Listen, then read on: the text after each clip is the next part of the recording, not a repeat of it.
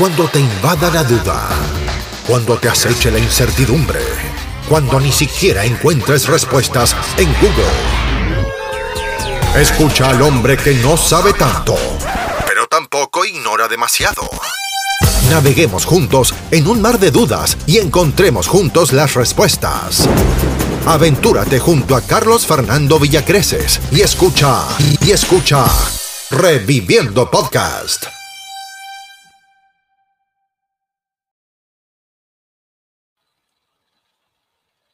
Hola queridos amigos de Reviviendo Podcast. Estamos en esta ocasión con un invitado de lujo, un verdadero personaje, un científico reconocido a nivel internacional. Y pues tenemos con nosotros a José Luis Cordeiro. Llegó nuestro invitado. Porque no solo nos gusta compartir nuestras experiencias, también queremos enriquecerte con la de otras personas. Ahora, en Reviviendo Podcast, recibimos a nuestro invitado del día.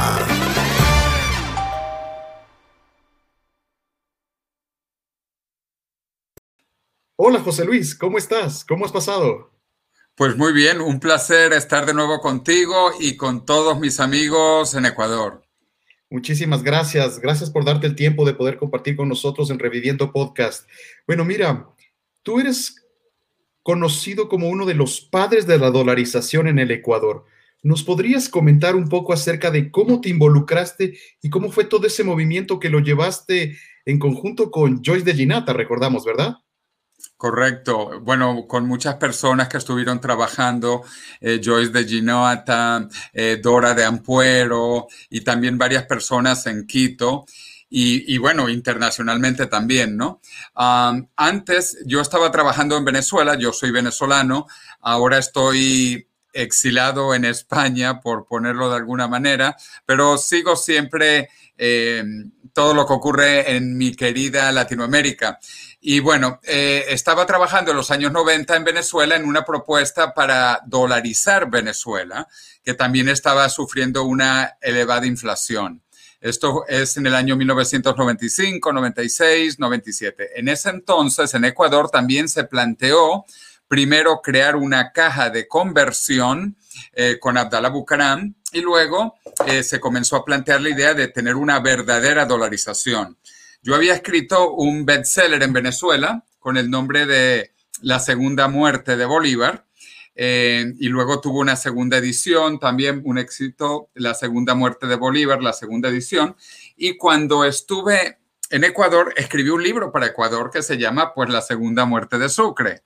Debido a que la moneda pues era el sucre en Ecuador, al igual que era Bolívar en Venezuela, y estas monedas no valían para nada, y por lo tanto había que eliminarlas y darle a la gente dólares, porque lo que la gente quería eran dólares y estuve en la campaña, ahí efectivamente George de Ginata también muy buena en el tema de la campaña y pues yo decía a la gente, mira, ¿tú quieres dólares o quieres sucres? Y, pues nadie quería sucres realmente, la gente prefería los dólares. Y mi libro además venía con un chocolate, eh, en el caso venezolano era lo que se llama un chocolate Toronto, en el caso ecuatoriano era un manicho, un manicho. Entonces el libro venía con dólares y con manicho para ayudar en la campaña. Y en 1999, pues en unas presentaciones, yo hablé que el, sucre estaba tan devaluado eh, que había que cambiarle el nombre en honor a Maguad, que lo destruyó, llamarlo el Maguadito, porque estaba muy aguadito. Y por eso Yamil Maguad ordenó que me expulsaran del Ecuador y quien tomó la decisión, por decirlo así, fue eh, Guillermo Lazo, porque él era el gobernador de la provincia del Guayas, donde yo me encontraba en ese momento. Yo estaba en Guayaquil y pues em, Guillermo Lazo como gobernador tuvo que seguir lo que le habían mandado el presidente Maguadito. Bueno, y ahora tenemos a Guillermo Lazo como el actual presidente del Ecuador. ¿Cuál es tu comentario? ¿Cuál es tu posición frente al hecho de que Guillermo Lazo sea ahora nuestro presidente? Bueno, que aunque él me expulsara de Ecuador por ofender a, al maguadito, eh, yo estoy totalmente a favor de Guillermo Lazo. Yo creo que es una persona muy trabajadora, muy persistente. De hecho, ha estado no solo en el sector eh, privado, en el sector público, eh, como empresario, ahora también como político y haciendo cosas muy buenas. Yo, yo estoy contento eh, por Ecuador. Si yo fuese ecuatoriano, yo hubiese votado por él sin ninguna duda, aunque me expulsó de Ecuador. Y creo que representa un cambio importante. Él va a profundizar grandes reformas que son necesarias para que Ecuador siga creciendo, para que Ecuador sea más próspero, para que la economía crezca, para que los salarios sigan creciendo que por cierto, hablando de los salarios, me acuerdo cuando en el año 99 el salario mínimo vital en Ecuador era un millón de sucres a la tasa de cambio de 25 mil sucres por dólar, eso daba 40 dólares. Eh, básicamente nada, 40 dólares. Hoy está ya en 400 dólares. Es algo increíble pasar de 40 dólares a 400 dólares. Y esto seguirá creciendo el comercio seguirá creciendo, la economía seguirá creciendo gracias a las reformas, yo creo, de Guillermo Lazo. Así que adelante con él. Eh, entre las alternativas, sin ninguna duda, era el mejor candidato y yo estoy muy contento por Ecuador.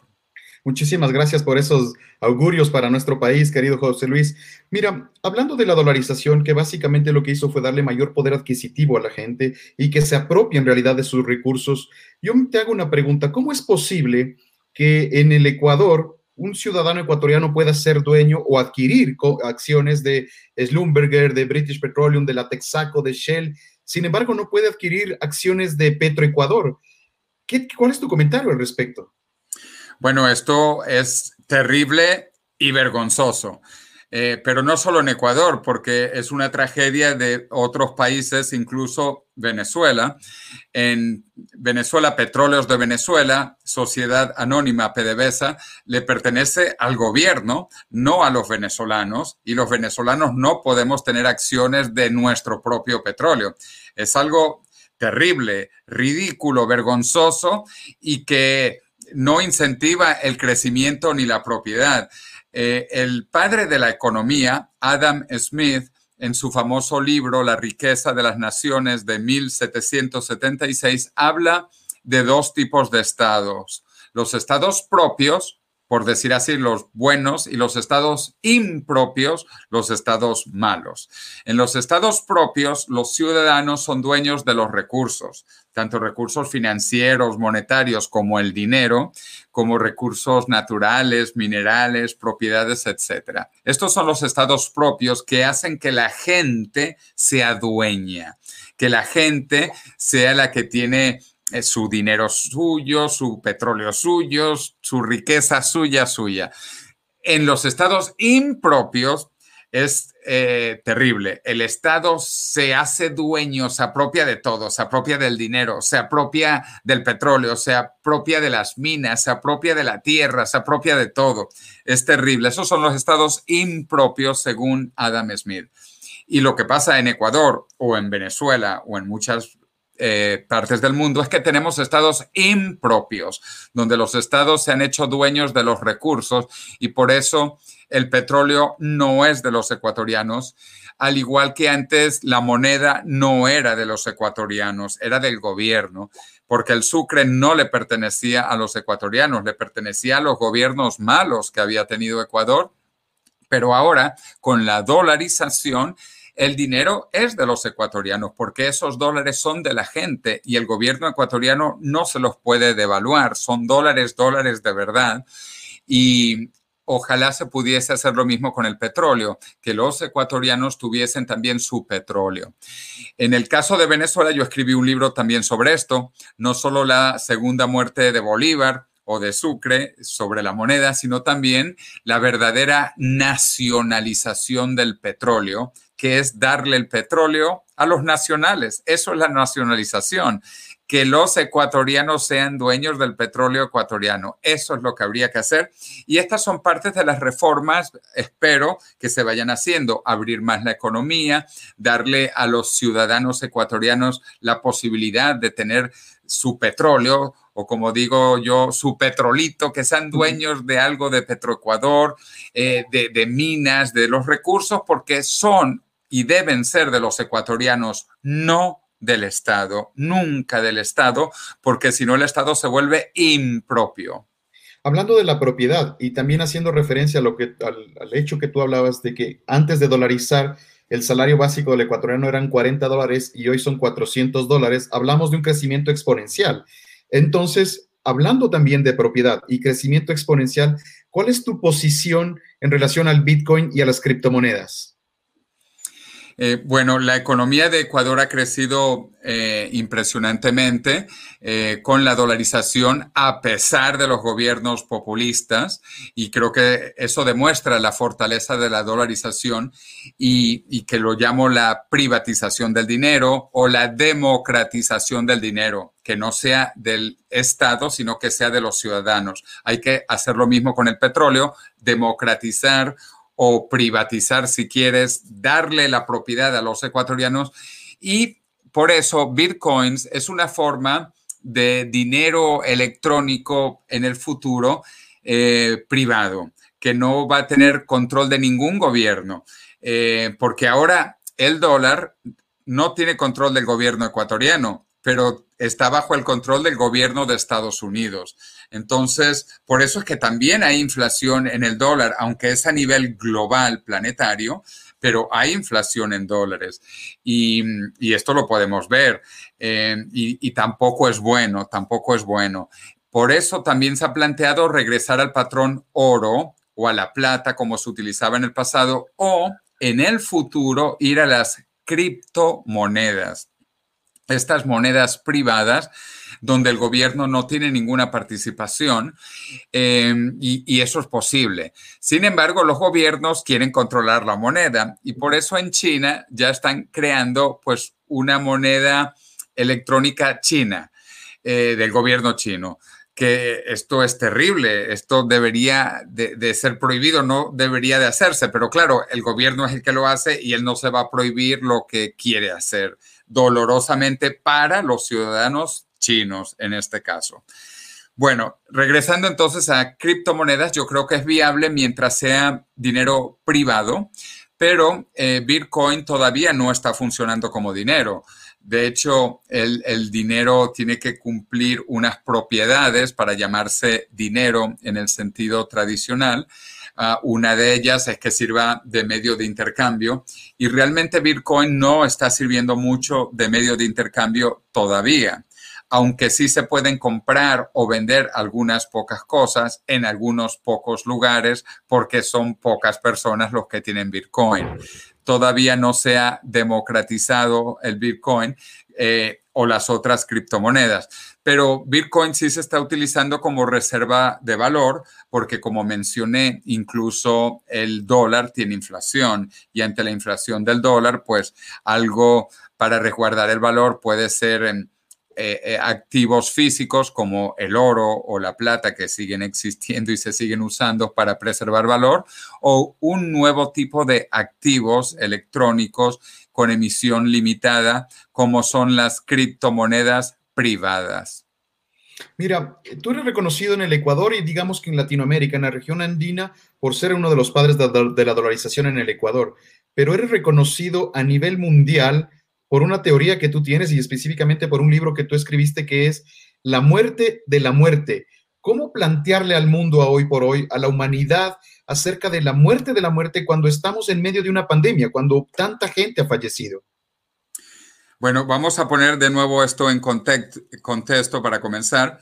Aquí tengo uh, mi bestseller, La muerte de la muerte, que ya está en segunda edición y pronto tercera edición eh, en español. Ha salido luego en portugués y lo fui a presentar en Brasil antes de la pandemia. Ah, y ahora durante la pandemia, justamente porque hablo de la muerte, de la muerte y de lo importante de la vida y cómo podemos matar a la muerte para vivir indefinidamente, pues está saliendo en muchos otros idiomas. Acaba de salir también en francés, L'amour de l'amour, está saliendo ahora en ruso, luego en chino, luego va a salir en turco, se está traduciendo en árabe, italiano, japonés, coreano, etcétera, etcétera, etcétera. Va a estar en muchos lugares. ¿Por qué? Porque nos hemos dado cuenta justo en la pandemia que lo más importante es la vida, es la salud. De hecho, si vemos la Declaración de los Derechos Humanos, el primer derecho es el derecho a la vida. Y yo diría, no solo el primer derecho, debería ser el primero, el segundo y el tercero, porque si no tenemos vida, no hay otro derecho que valga. No hay derecho a la propiedad si no hay vida del dueño de la propiedad. Entonces tenemos que darnos cuenta que lo más importante es la salud, es la vida. Y la pandemia nos ha eh, eh, abierto los ojos de que tenemos que curarnos, tenemos que estar sanos, tenemos que estar jóvenes y, y además enfatizo jóvenes porque las enfermedades afectan principalmente a las personas con más edad. Todas las enfermedades, si vemos Alzheimer's, Parkinson's, cáncer, diabetes, eh, COVID, todas estas enfermedades dan a personas principalmente mayores, que además son las que más mueren. Por eso es que no vemos jóvenes de 20 años muriendo de COVID. Claro que se pueden enfermar y algunos sí pueden morir, pero las estadísticas son bajísimas, eh, porcentualmente son casi nulas a los 20 años, lo mismo que con otras enfermedades. No vemos a jóvenes de 20 años con Alzheimer's, ni con Parkinson, ni con cáncer, ni con ataque al corazón, ni con eh, diabetes. Pueden haber algunos pequeños casos específicos, pero no hay estas enfermedades cuando uno es joven. ¿Por qué? Porque eh, la juventud básicamente nos resguarda de las enfermedades. Hoy sabemos, de hecho, que el envejecimiento, él mismo, el propio envejecimiento, es una enfermedad pero afortunadamente estamos descubriendo que es una enfermedad curable y el objetivo es curarla en las próximas dos décadas, a más tardar para el año 2045, estimamos que vamos a curar la muerte, por decirlo así, o curar el envejecimiento realmente. Cuando no haya envejecimiento, pues la muerte será opcional.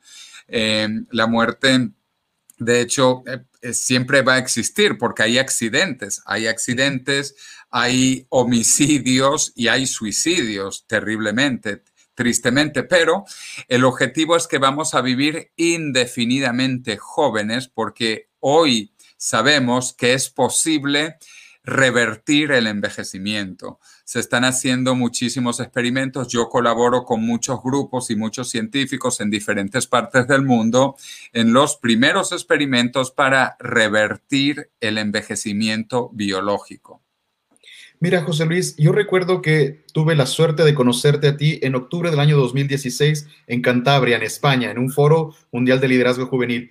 Y tú me comentabas en esa ocasión de que ya se había dado en España el hecho de que habían congelado el cerebro de una persona hasta encontrar la cura, porque tú manifestabas que el resto del cuerpo está compuesto de los elementos más fáciles de encontrar y de los más baratos de encontrar en la naturaleza. ¿Qué podrías desarrollar al respecto?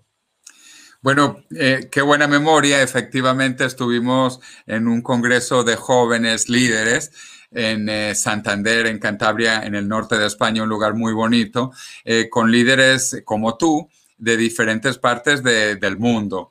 Y allá hablamos de los tópicos de vanguardia y efectivamente hablé de la criopreservación, como se suele llamar científicamente, porque además yo criopreservé al primer español peninsular en la península ibérica, que tristemente fue un amigo que falleció hace cinco años, en febrero del año 2016, y nosotros congelamos el, el cerebro, eh, no se dice congelar realmente, la palabra técnica es criopreservar y, y luego de, conservar su cerebro, eh, él está como digo yo, pues muy fresco, muy, muy cool, cool, está muy fresco, eh, hasta que podamos efectivamente reanimarlo, eh, para no usar la palabra revivir. Em, en el cerebro están las memorias, el conocimiento, las experiencias, los amores y los odios de la persona. Básicamente todo está en el cerebro y por eso, más que conservar todo el cuerpo, lo que necesitamos es principalmente conservar el cerebro, que podríamos decir es 99 por cierto, de, nuestras experiencias, ¿no? El resto del cuerpo además es clonable. Tú puedes clonar hoy ya órganos. esto está comenzando. Esto que era ciencia ficción, hoy es posible. Y no solo clonar órganos, puedes hacer impresiones 3D biológicas de órganos. Ya se imprimen, por ejemplo, vejigas, se imprimen eh, piel. Eh, son cosas eh, que eran impensables una década atrás. Entonces, la criopreservación pensamos que también funcionará para reanimar las personas que hayan sido criopreservadas de una manera eh, correcta en los últimos años.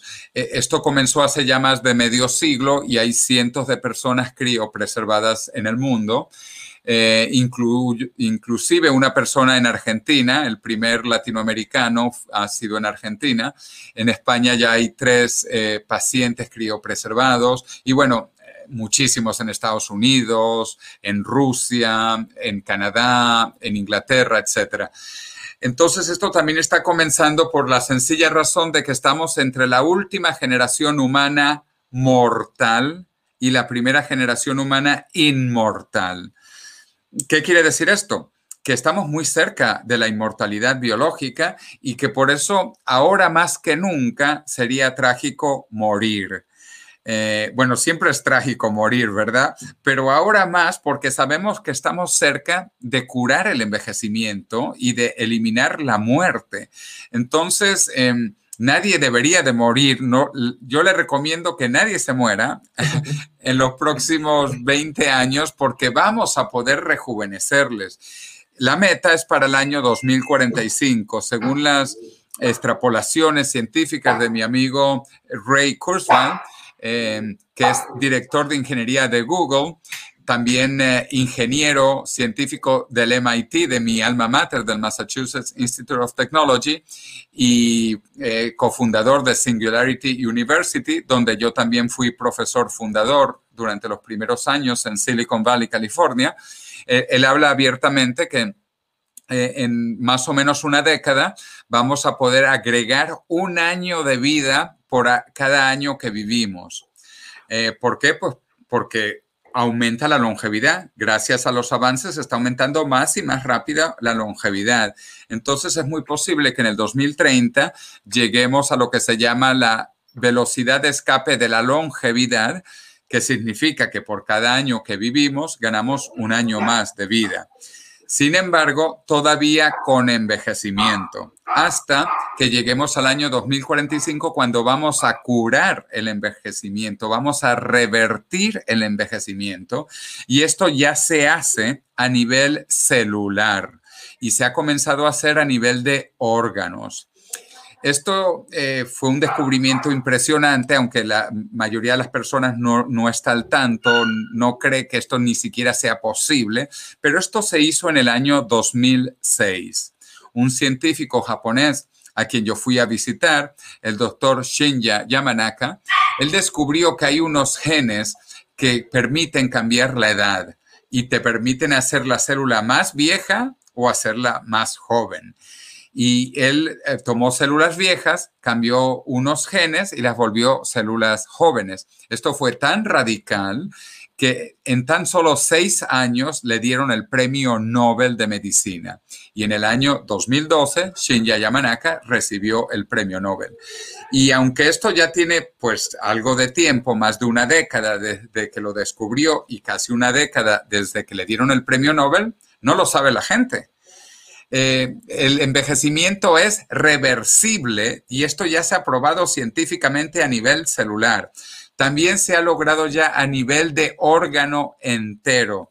Y una de las noticias más fascinantes de, de diciembre del año pasado, precisamente, en el medio de la pandemia, es que le devolvieron la vista a ratones ciegos, cambiándole células viejas del ojo a células jóvenes con eh, una terapia génica a ratones con ojos eh, ya ciegos, les dejaron ver de nuevo. Esto, esto es magia, esto es increíble, darle la vista a un ratón ciego. Eh, esto es tan, tan impresionante que yo espero que dentro de muy poco tiempo, muy poco tiempo, dos años, tres años máximo, vamos a tener también estos eh, tratamientos en humanos. Pero claro, todo tiene que ir por lo que se llaman ensayos clínicos y los ensayos clínicos toman tiempo, incluso con la vacuna para COVID. Eh, esta eh, pandemia que ha sido terrible, ya han muerto cerca de 4 millones de personas en el mundo eh, y todavía no ha terminado la pandemia, a pesar de que ya tenemos vacunas y las vacunas han sido también increíbles cómo se desarrollaron de rápido.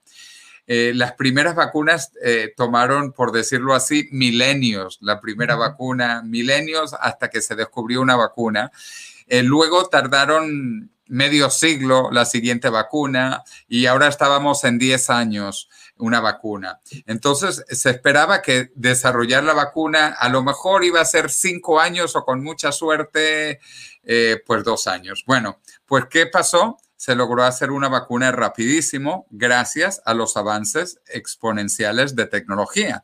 Y voy a dar eh, unos datos.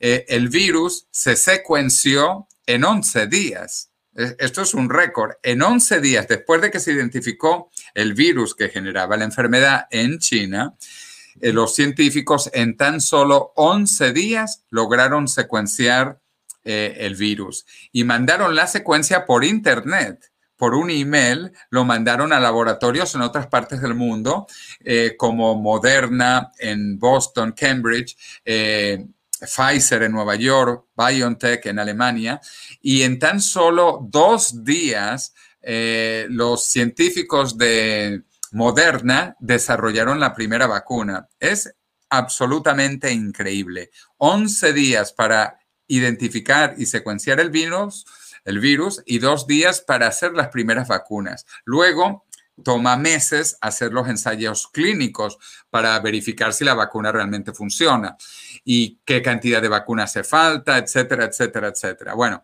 eh, los ensayos clínicos también se hicieron a una velocidad impresionante. En tan solo nueve meses se terminaron parte de los ensayos clínicos y se aprobaron las primeras vacunas.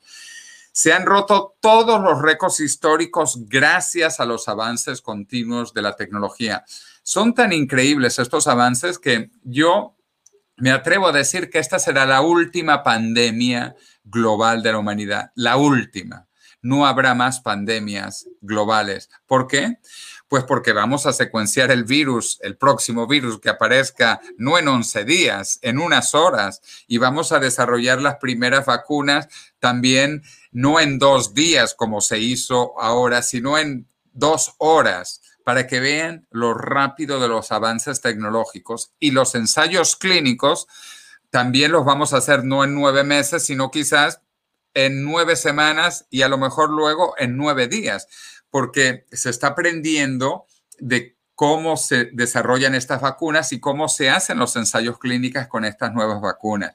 Te voy a decir otra cosa más increíble de estas vacunas nuevas, em, las dos primeras, que para mí además son las más efectivas, 95% de efectividad, pero eh, que se han desarrollado muy rápidos y que se pueden utilizar para muchas cosas. Ahora se están trabajando en desarrollar vacunas para el SIDA, para el cáncer y para la malaria con esta nueva tecnología que hoy consideraríamos casi que mágica, que se llama ARN mensajero. Esto no existía décadas atrás y se ha descubierto que además es muy bueno porque utiliza el cuerpo como fábrica de inmunidad contra cualquier cosa, contra el virus de COVID y en el futuro contra cáncer, contra SIDA, bueno, contra el virus, el VIH, VIH y contra eh, malaria. Entonces es, increíble y por eso vamos a tener eh, ya no más pandemias globales. A lo mejor habrá una pandemia localizada hasta que se pueda controlar y curar, pero no habrá pandemias globales. No solo eso, repito, gracias a esta nueva tecnología vamos a curar. Escúchenlo, grábalo y vamos a ver este programa en 10 años. ¿ah? Te reto a que veamos este programa en 10 años, porque mi predicción, además que está en el libro, lean mi libro, tengo predicciones hasta el año 2099 Léanse La muerte, la muerte. Las predicciones, de hecho, están eh, en internet, las pueden ver gratis, ponen mi nombre y ponen cronología de la vida, porque inicio desde el inicio de la vida hacia el futuro de la vida al año 2099. Y en una década vamos a tener, anótalo, acuérdate de mí, vacunas para casi todos los cánceres, vamos a tener vacunas buenas que funcionen para la malaria y vamos a tener finalmente vacuna para, para el SIDA, para el, virus de inmunodeficiencia humano. Por ejemplo, esas son algunas de las cosas maravillosas que vienen en medicina y vamos a ir curando todas, todas, todas las enfermedades. En 20 años vamos a haber curado Parkinson's, Alzheimer's, diabetes, eh, problemas eh, cardiovasculares, etcétera, etcétera, etcétera. Avanzamos a lo que yo llamo la muerte de la muerte. Vamos a matar a la muerte. Mira, José Luis, eh, mucho se escucha hoy, hoy por hoy entre las diferentes sociedades acerca de teorías de la conspiración, especialmente con el tema de la vacuna, porque ah, que nos quieren controlar, que quieren acabar con la humanidad. Tú más bien vas en sentido contrario a esas teorías. ¿Puedes desarrollar un poquito cuál es el concepto que tú tienes frente a este tipo de teorías que han aparecido? Bueno, yo soy científico, soy ingeniero eh, del MIT de, Massachusetts Institute of Technology y, ahí aprendí, y bueno, y generalmente los eh, ingenieros, los científicos, de que pueden haber muchas teorías para diferentes cosas, pero generalmente la que es em, más fácil, más reproducible es, es, la que es real, ¿no? Entonces, todas estas teorías de conspiración a mí me parecen tan inverosímiles, tan increíbles, tan imposibles. Y es más, voy a decir algo, em, que en un país donde todo el mundo demanda a todo el mundo, como es Estados Unidos, eh, de hecho, es terrible, te cae en McDonald's el café caliente y que te lo has tirado tú a lo mejor y demandas a McDonald's, ¿no? Eh, eh, entonces, estas teorías de la conspiración si tuviesen algo, algo, poquitico, poquitico de verdad, habría demandas tras demanda tras demanda en Estados Unidos. Y no hay ninguna demanda. Pero es que voy a decir esto de las teorías de conspiración, que el hombre no había llegado a la luna, por ejemplo. Esta era de las más famosas hace medio siglo. El hombre nunca ha estado en la luna y la bandera de Estados Unidos no se movía y las sombras, bueno, inventaban una cantidad de cosas realmente hoy sabemos absolutamente idiotas. También había conspiraciones cuando el 11 de septiembre, ahora conspiraciones de los antivacunas o que si las vacunas son para controlar. Bueno, esto me parece de nuevo tan, tan, tan idiota, sin querer ofender a, personas, pero es que me parece ridículo. Si alguien cree que esto es de verdad, demande incluso hasta si quieren al gobierno o demanden a las compañías que hacen las vacunas o demanden a Bill Gates. Eh, y, y háganse ricos. O sea, si hay un poquitico de verdad en esto, pues demanden a quien sea y vuélvanse ricos, pero lamentablemente no hay, no hay mucha verdad, nada, nada en estas teorías de la conspiración. Pero además, repito, científicamente uno lo que trata de ver es que, es lo, la explicación más lógica, más sencilla, más creíble y que luego se pueda reproducir, se pueda volver a verificar, por decirlo así. Algo donde sí hay más discusión, y ahí sí te voy a dar la razón, es el origen del virus. El origen del virus eh, no se sabe realmente todavía y como pasó a humanos, hay muchos virus que pasan entre diferentes especies de animales, por lo tanto es posible, es real. Eh, bueno, incluso el SIDA, el virus de inmunodeficiencia humano, ha venido de, otros tipos de, de, simios, de primates, de chimpancés o gorilas, ¿no? Entonces es posible que este virus haya venido ya dicen de vampiros o de pangolines, que es otro tipo de animal, etc. Bueno, conclusión, eso no se sabe, pero hay que investigar. Hay que investigar y yo, yo creo que debemos investigar. Em, sobre estas conspiraciones, bueno, también hay que investigar y el que tenga pruebas, bueno, úselas, que se vuelve millonario, que no hable de estas conspiraciones, vuélvase millonario. El que dijo que no habíamos estado en la luna, pues no hable de conspiraciones, vuélvase millonario. Es lo que yo digo, para que dejen estos cuentos, estas tonterías que me parecen una pérdida de tiempo cuando realmente hay que investigar y hay que hacer cosas serias. Y estas vacunas que mucha gente le tiene miedo, le tiene pánico, y yo lo comprendo, te digo, lo comprendo porque si una vacuna tardaba 10 años, ¿cómo es posible que tengamos una vacuna en 10 meses? Y encima con una tecnología nueva que no había sido usado antes, que no había sido probada, y, y la gente dice, no, yo no quiero que la prueben en mí todo eso yo lo comprendo. Eso para mí no es conspiración, eso simplemente pues el miedo a lo desconocido. Eso sí es correcto y le tenemos miedo a lo desconocido, pero yo quiero decir, a nivel científico, estas vacunas son un gran logro científico. Es como cuando volamos por primera vez, cuando fuimos a la luna o cuando utilizamos los teléfonos celulares por primera vez, o los teléfonos de cable también ese siglo y pico. Esto era un logro científico impresionante. Bueno, las vacunas de ARN mensajero son un gran logro que acuérdate, en 10 años curaremos la malaria, curaremos el SIDA y curaremos básicamente todos los cánceres gracias a estas, a estas eh, vacunas y a otros avances tecnológicos que hoy parecen conspiraciones. Mira, se ha descrito a José Luis Cordero como un optimista empedernido y repleto de energía. De hecho, cada vez que yo tengo una comunicación contigo, un correo electrónico, un WhatsApp, siempre terminas diciendo energía y terminas con una, con una fuerza muy, muy, muy grande que, que la verdad motivas y, y contagias. Pero tú has dicho que nos olvidemos en temas tecnológicos de los autos voladores o de los mayordomos robots, como veíamos en algunas comiquitas o en algunos dibujos animados. ¿A, qué te basas? ¿En, cuál es el avance tecnológico que tú le ves como un gran apoyo para la humanidad, más allá del tema médico que ya hemos hablado un poco en este espacio? Yo veo tres grandes áreas uh, de desarrollo tecnológico que van a transformar la humanidad para siempre, para siempre. Em, uno es el tema de la longevidad. Ah, de hecho, vamos a poder rejuvenecer a las personas a más tardar en el año 2045. Por lo tanto, yo le digo a la gente que no se muera. Eh, yo nunca recomiendo morir de nuevo, eh, pero que no solo no se muera, sino que aguante hasta el año 2045 porque te vamos a volver más jóvenes. Es más, eh, Carlos, tú que eres más joven que yo, tú eres un viejo para mí en el futuro, porque yo pienso ser más joven que tú en el futuro, pero tranquilo, tú también vas a ser más joven, ¿ok? Todos vamos a poder ser más jóvenes porque, repito, ya sabemos que el rejuvenecimiento biológico es posible y se ha hecho con células, se ha hecho con órganos y se va a hacer pronto con organismos enteros. Por si fuese poco, sabemos que la inmortalidad ya existe. Hay células inmortales incluso en nosotros. Las células germinales que tenemos en nuestros cuerpos son biológicamente inmortales, lo que significa que no envejecen.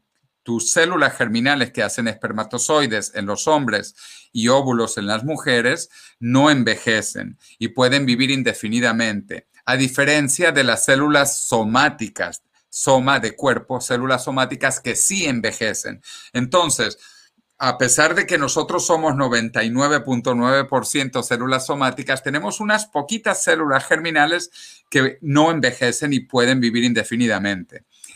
Además, algo fascinante es el cáncer y por, para mí el cáncer es de las enfermedades más interesantes porque el cáncer son mutaciones que detienen el envejecimiento celular. Las células de cáncer no envejecen y por eso se llaman biológicamente inmortales.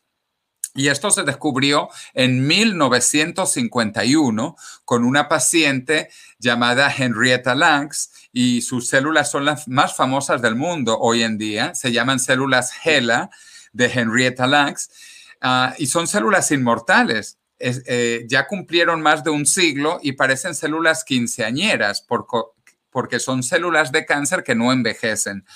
Y por eso se descubrió que lo que hace el cáncer es que detiene el envejecimiento celular. Y esto es fascinante, esto es increíble. Se descubrió en 1951 y, y lo hizo el cáncer sin haber ido a MIT o a la universidad, ni siquiera a la escuela. El cáncer no habla, eh, bueno, no sabemos si habla algún idioma, pero bueno, eh, ciertamente no fue al colegio, no estudió y descubrió cómo ser inmortal. Así que nosotros que estudiamos, pues vamos a descubrir también qué es lo que hizo el cáncer. Y además, no solo el cáncer descubrió cómo ser inmortal o las células germinales son inmortales o las bacterias que se dividen simétricamente son inmortales también. Y fueron las primeras formas de vida, que es muy interesante. La vida apareció para vivir. El propósito de la vida es más vida, mejor vida y más longeva, saludable, etc. Entonces, las bacterias son biológicamente inmortales y hay pequeños animales como las hidras, medusas, que también son biológicamente inmortales. Entonces, cuando la gente me dice que la inmortalidad es imposible, yo digo, ¿cómo que es imposible? Cuando ya existe, hay organismos que son biológicamente inmortales. Tú tienes células que no envejecen en tu cuerpo, tus células germinales, yo tengo células que no envejecen. Y, y sin hablar del cáncer que descubrió cómo no envejecer. Entonces, la prueba de que es posible es que ya existe y nosotros lo vamos a descubrir porque si el cáncer que no estudió lo descubrió, nosotros lo vamos a hacer. Entonces, eso va a revolucionar la humanidad. La muerte de la muerte va a revolucionar la humanidad. Punto uno, eh, eh, eh, longevidad, biotecnología, medicina. Punto dos, inteligencia artificial y robótica. Esto es algo también que va a cambiar totalmente a la humanidad. Eh, los robots, como vemos, cada vez son más avanzados, cada vez hacen más, eh, cada vez incluso eh, pueden copiar a lo que hacemos los humanos, interactuar con los humanos, bailar. Hay robots que bailan de maravilla y que vuelan, drones, etc. Y se une a la inteligencia artificial, que es como la inteligencia humana, pero en máquinas, ¿no? Eh, eh, y esta inteligencia artificial va a llegar a los niveles de inteligencia humana, estimamos, en el año 2045. El mismo año que pensamos curar el envejecimiento, eh, vamos a llegar a una singularidad tecnológica, que es el momento cuando la inteligencia artificial alcanza a la inteligencia humana. Y esto también va a transformar todo, porque vamos a, ser más inteligentes, vamos a conectar nuestra inteligencia natural con inteligencia artificial. Y ya hay compañías trabajando en esta, eh, eh, eh, como la famosa Neuralink de Elon Musk, que quiere hacer links, enlaces del cerebro de las neuronas a Internet. Esto va a ser posible en una o dos décadas. Vamos a conectar a nuestro cerebro a otros cerebros y a Internet y nos vamos a comunicar de cerebro a cerebro a gran velocidad, no hablando. Hablar es un sistema de comunicación muy lento, muy ineficiente y de banda estrecha en el futuro nos vamos a comunicar de cerebro a cerebro, a gran velocidad y con banda ancha. Y esta entrevista, en vez de tomar una hora o lo que sea, va a tomar un segundo, un segundo, porque voy a pasar mi conocimiento o lo que quieras tú saber de mi cerebro a tu cerebro y viceversa, todo en un segundo, como hacen las computadoras, que intercambian información instantáneamente. Eso es lo que viene en el futuro, comunicación instantánea y memoria ilimitada, porque el cerebro tiene una capacidad muy pequeña, muy limitada. Imagínense cuando conectemos el cerebro a la nube. Vamos a tener Wikipedia en el cerebro. Vamos a buscar Google en el cerebro. Tú te vas a acordar el día de hoy a la hora de hoy lo que estabas haciendo, con quién estabas hablando, qué camisa tenías, qué habías desayunado. Todo esto lo vas a saber al 100% porque vas a poder buscar tu cerebro, vas a poder reconstruir tu pasado, tus pensamientos. Entonces, bueno, esto viene con la inteligencia artificial unida a la inteligencia humana para ser más inteligentes, que va a ser maravilloso. Y, lo digo de nuevo, em, no solo por ser optimista o, positivo, sino porque es que lo creo y va a ser espectacular. Yo le digo a la gente, ¿tú quieres ser más inteligente o más bruto? A ver, Carlos, ¿tú qué prefieres? ¿Ser más bruto o más inteligente? Mucho más inteligente. Nosotros queremos ser más inteligente, queremos estar con gente inteligente, queremos que nuestros hijos sean inteligentes, preferimos que todo sea más inteligente. Bueno, pues si podemos ser más inteligentes, ¿vamos a hacerlo o no? Pues yo creo que sí. Claro. El problema no es la inteligencia artificial, el problema es la estupidez humana. Ese es nuestro problema, que somos estúpidos, somos muy estúpidos. Y somos tan estúpidos que ni siquiera a veces queremos ser más inteligentes. Entonces debemos de ser más inteligentes, abrir nuestra mente a ser más inteligente y a utilizar los robots que van a transformar la humanidad, van a transformar eh, el trabajo, van a generar riqueza continuamente, van a hacer los trabajos que nadie quiere hacer, las cosas difíciles, peligrosas, etc. Bueno, ese era el punto dos, ¿no? Vamos al tercero de los tres puntos, pero te repito para que la gente no se me pierda. Eh, longevidad, medicina, biotecnología. Dos, inteligencia artificial y robótica. Y tres, el espacio, la frontera final como en Viaje a las Estrellas o también Guerra a las Galaxias. Este es el año de Marte. Es increíble. Tres misiones en Marte y las tres funcionando. De los Emiratos Árabes Unidos, de China y de Estados Unidos. Eh, impresionante. Y, porque se retrasó una, había una misión de Rusia con Europa, Europa y ha quedado retrasada por dos años. Adicionalmente está en preparación también una misión japonesa, probablemente para dos años, y luego otros dos años después de India y quizás hasta Israel. Bueno, el espacio se está poniendo de moda, totalmente de moda. Eh, Elon Musk, con su compañía SpaceX, eh, pues ha dicho los planes ya para ir a Marte y comenzar crear una colonia humana en Marte en, tan solo cinco años, el inicio de una colonia. Bueno, primero astronautas que van a estar en Marte y regresarán, pero luego tendremos una colonia en Marte y en la Luna. Esto va a cambiar la humanidad para siempre, porque cuando el ser humano fue a la Luna, pues la Tierra no se ve eh, pequeñita. Desde Marte, la Tierra parece un piojo. Es, muestra lo insignificante que somos en el universo.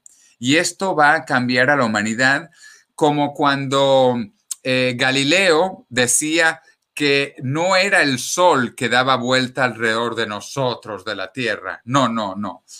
E-, es la Tierra que da vuelta alrededor del sol. Y además el sol da vueltas en esta galaxia y esta galaxia da vueltas en el universo. O sea, todo da muchas vueltas. Eh, y la Tierra es un pequeño, ínfimo planeta en un sistema solar pequeño, en una galaxia pequeña, en un universo increíble, gigantesco, quizás infinito, desconocido. Bueno, eh, eh, comienza la colonización del espacio y esto va a cambiar todo. Para darte una idea, el primer astronauta, cuando llegó a la Luna, eh, Neil Armstrong dijo una frase súper, súper conocida, un pequeño paso para un hombre, un gran, gran salto para la humanidad. Mira lo que va a pasar cuando caminemos en Marte, porque caminar en Marte va a ser mucho más trascendental que ir a la Luna. La Luna está muy cerca, la Luna está a un par de días de viaje con la tecnología actual, mientras que llegar a Marte toma meses. Llegar a Marte eh, actualmente seis meses quizás lo podemos recortar a cuatro, incluso tres meses con tecnología ya casi lista. Pero bueno, eh, son meses llegar a Marte y va a ser distinto y la Tierra va a ser pequeñita, pequeñita, pequeñita, que no es el caso desde la Luna. Desde la Luna la Tierra se ve grandota, grandota, grandota, pero la Tierra es pequeñita, pequeñita, pequeñita. Y mira lo que va a ocurrir cuando los primeros humanos pisemos eh, Marte, que además los primeros marcianos vamos a ser humanos. Eh, es interesante, los primeros marcianos seremos humanos porque lamentablemente ahora no hay vida aparentemente en Marte. Quizás encontremos que hubo bacterias, no lo sabemos, pero lo vamos a saber pronto. Pero bueno, lo que va a pasar cuando los humanos caminemos en Marte va a ser más radical, más radical que cuando los profetas bíblicos caminaron sobre el agua. Mira tú, sorprendente. Sorprendente, sí, sí. Si esto de haber caminado sobre el agua, pues parecía un milagro, espérate que en 5, 6, 7 años vamos a caminar sobre Marte. Esto va a ser más radical que cualquier profeta sobre el agua. Mira, José Luis, el, tiempo se nos termina y más que nada por el respeto a ti, que estás con una diferencia horaria ahora en, en Madrid, en España, y ya es hora de descansar para que sigas cultivando ese cerebro y esas energías.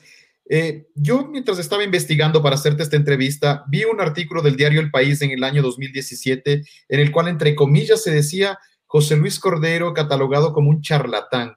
¿Qué le dices a esa gente que, que te nombra como un charlatán, que dice que tú no, lo que tú indicas no es real y como que estás inventándote y por poco que estás loco, ¿no? Sí, bueno, es que estas ideas son realmente revolucionarias y pues la gente eh, no está preparado para ellas. Eh, a mí solo me han llamado charlatán. A mis amigos Ray Kurzweil de la singularidad y Aubrey de Grey, que es el que habla de la inmortalidad, del rejuvenecimiento, a ellos le han llamado anticristo. Anticristo. Yo, yo no soy anticristo, yo soy solo un charlatán. Eh, pero es que a, a Galileo, a Galileo le iban, le iban a matar, le iban a quemar. Y bueno, y antes de Galileo, al que sí quemaron fue mm, a Bruno Giordani, creo que era el nombre de él. A ese sí que le quemaron por creer en la ciencia y en los avances de la ciencia. A Galileo casi le queman.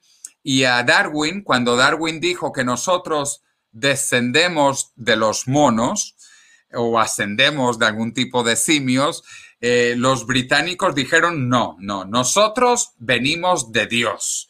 A lo mejor Darwin, que es un charlatán, ese puede que venga de los monos o de un gorila, pero nosotros los británicos venimos directo de Dios. Entonces, em, pues mira, si esto pasó al pobre de Galileo por decir que la Tierra era la que daba vueltas a la Luna, o a Darwin por decir que veníamos de los monos, pues imagínate las personas que estamos trabajando en la muerte de la muerte, que es la idea más revolucionaria de la historia del presente y del futuro. No hay nada que compara con el sueño de la inmortalidad. Y te lo digo, eh, que además lo cuento en el libro, acuérdense, lean el libro, lean el libro, todo el dinero está donado para investigación científica, para que tú no mueras, para que yo no muera, para que nadie que no quiera morir tenga que morir. Para eso yo he escrito este libro, para que la gente sepa que la inmortalidad ya existe, que hay células inmortales, que hay organismos inmortales, que las bacterias, que son las primeras formas de vida en la Tierra, son biológicamente inmortales. Eh, y que el que no lo conozca, bueno, pues que me llame charlatán o que llame a mis amigos que trabajan en esto anticristo, eh, o que llamen a, Darwin un mono que viene de los animales, o que quemen que traten de quemar a Galileo. Bueno, ya no, porque ya se murió Galileo y a Darwin pues también lamentablemente se murió, pero yo no pienso morir, porque yo pienso llegar al año 2045 vivo y encima pienso ser más joven. ¿Y por qué? Porque el objetivo y en lo que trabajamos las personas que estamos dedicados a, esto es al rejuvenecimiento biológico, rejuvenecimiento biológico. Entonces, bueno, que me hayan llamado charlatán no es nada con llamarme anticristo, que no me han llamado anticristo, ¿ah? eh, eso a mis amigos, a mis amigos que son más importantes, porque repito, eh, Aubrey de Grey, que le han llamado anticristo, escribe el prólogo de mi libro.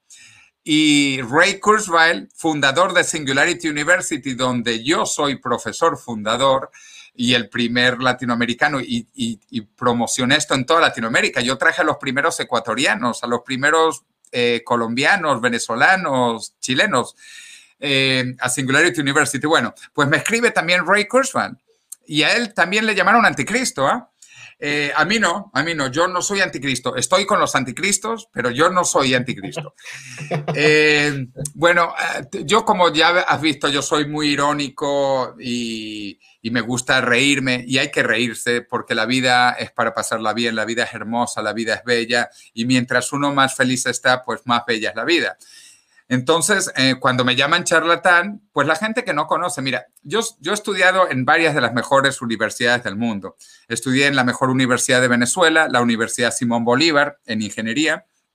Eh, eh, bueno, a nivel técnico, ¿no? Luego en MIT, en, la mejor universidad también de tecnología en los Estados Unidos, en Georgetown University en Washington, D.C., economía, en, en, INSEAD, la mejor escuela de negocios de, Europa.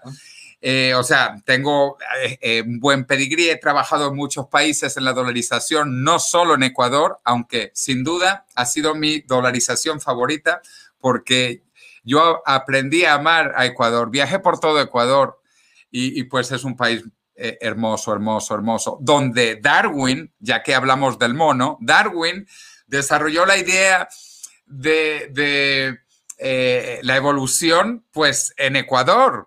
O sea, Ecuador es importantísimo para el mundo. E, Ecuador también, Moby Dick, Moby Dick, eh, la historia, parte de la historia viene de Ecuador el peso eh, que daban por encontrar a Moby Dick era de Ecuador. Eh, y también hablando del tema de la inmortalidad, te voy a decir algo que me recuerda a la dolarización. Cuando yo le decía a la gente, mira, ¿tú prefieres eh, dólares o prefieres sucres? Y había algún idiota a que, bueno, no quiero ofender a la gente, discúlpenme, pero había algunos que decían, no, yo quiero sucres y yo soy ecuatoriano y yo quiero mi sucre y tal. Bueno, hoy yo creo que casi todo el mundo pues quiere dólares, ¿verdad? Eh, lo mismo con la muerte, de la muerte, con la inmortalidad. Hay gente que dolorosamente me dice que quieren morir, que quieren envejecer y que quieren morir. Y esto me recuerda a la gente en Ecuador que decía que querían sucres. Eh, esta gente que quiere morir los llamamos los muertistas, los muertistas. La gente como yo que queremos vivir somos los inmortalistas. Entonces tenemos los inmortalistas versus los muertistas, que es como los dolarizadores versus los sucretizadores o como se llamaban los que querían el sucre. ¿Qué va a pasar? Incluso la gente que hoy dice y que parece muy profunda, la muerte es lo que le da sentido a la vida.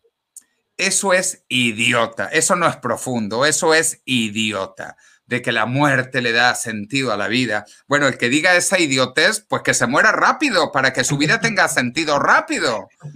E, es, algo idiota. Eh, eh, es como decir también, el divorcio es lo que le da sentido al matrimonio. Eh, es idiota. Lo que le da sentido a la vida es más vida, más joven, más saludable, más fuerte, más energético, con más tiempo para ir a Marte. Mira, necesitamos tiempo para ir a Marte. Necesitamos tanto tiempo y no nos alcanza con una sola vida, no alcanza una sola vida acuérdate, además ir a Marte toma mucho tiempo. Entonces, eh, tenemos que vivir más. Eh, eh, entonces, bueno, te digo esto, me acuerda mucho la gente que no creía en la dolarización, es igual ahora la gente que no cree en la inmortalidad. Y acuérdate de mí, ya que fui profeta de la dolarización en Ecuador, bueno, soy profeta de la inmortalidad porque la vamos a alcanzar en el año 2045. Y el tiempo es mi testigo. Y como digo yo, nosotros estamos en el lado correcto de la historia. El que no crea, pues que no crea y que se muera. Si se quiere morir, que se muera. Esto es democrático. Eh, nadie está obligado a vivir eternamente. Eh, y, el que le guste morir y envejecer, bueno, pues adelante, adelante. Entonces, eh, veremos en el año 2045, guarda esta entrevista y podemos hacer un, un, update también. Si quieres, podemos hacer un review en cinco años, diez años. Vamos a tener muchos avances increíbles, mágicos, mágicos, porque el futuro nos va a parecer magia a nuestros ojos hoy. Y acuérdate, estamos entre la última generación humana mortal y la primera generación humana inmortal. Y yo te pregunto, ¿dónde quieres estar tú? En la inmortalidad, sin duda, en el desarrollo de la humanidad, en la vida y en la energía. Pues hacia eso vamos, hacia más vida, más inteligencia y más espacio, la frontera final. Muchísimas gracias, José Luis. La verdad es que es mágico conversar contigo, llena de energía, de verdad te lo digo. Y, además yo te creo, yo te creo mucho porque tú tienes algo que, ya te, te, te da alguna autoridad y es justamente el hecho de ser el padre de la dolarización en el Ecuador, que sin duda alguna le ha dado muchísimo beneficio a la sociedad ecuatoriana, a pesar de que siempre estuvo en manos de populistas. Espero que ahora que tenemos eh, un estadista, bajo mi concepto, sea aún mejores los, los beneficios que podamos tener a la humanidad. Me encantaría poder tener no solamente horas, sino tal vez semanas conversando contigo y espero que esta no sea la última ocasión en la que pues, nos, podamos juntar y además espero también verte algún día en vivo, darnos un fuerte abrazo como en aquel 2016 en, en, en Santander, en Cantabria. Pues un placer estar con todos mis queridos amigos ecuatorianos. Bienvenidos ahora a España porque ya no vivo en Venezuela y de hecho es muy doloroso, no puedo regresar porque no me dan pasaporte venezolano y han puesto una ley, no, no, esto es terrible, de que solo se puede entrar eh, los que hemos nacido en Venezuela como yo con pasaporte venezolano y no, y no me lo dan, no me lo dan el pasaporte venezolano. Y aunque yo tengo pasaporte español, pero es que no me dejan entrar porque en el pasaporte español pone que yo nací en Venezuela. Pero bueno, no importa. El, el chavismo no durará toda la vida, eh, nosotros sí, eh, y, las cosas cambiarán, al igual que Ecuador cambió, y, estoy muy contento, porque me acuerdo el año 1999 fue muy trágico, muy duro para Ecuador, y después de yo haber vivido ese tiempo tan triste en Ecuador, creo que Ecuador ha crecido, está estable y tiene, como tú has dicho, un gran presidente en estos momentos, con un gran equipo de asesores, personas comprometidas a que Ecuador sea lo que se merece, un gran país en el centro del mundo, que quiero muchísimo. Así que adelante, Ecuador, larga vida y prosperidad, que vamos hacia un futuro mejor. Gracias, José Luis, te agradezco un montón. Te envío un fuerte abrazo y que descanses. Ojalá podamos vernos pronto. Larga vida y prosperidad, mi amigo. Energía. Energía, así es. Adiós, muchísimas gracias. Chao. Fin del episodio del día de hoy. Carlos Fernando Villacreces regresará pronto con más material para llevarte a la cresta de esa ola que tanto persigues. Y recuerda, ningún marinero se hizo capitán en aguas tranquilas. Así que disfruta el viaje. Encuéntranos en Facebook y YouTube como arroba Carlos Fernando Villacreces. Villacreces con B corta y letra S. En Instagram, encuéntranos como arroba Carlos Fernando V. B corta. Nos despedimos hasta el próximo episodio. Hasta entonces.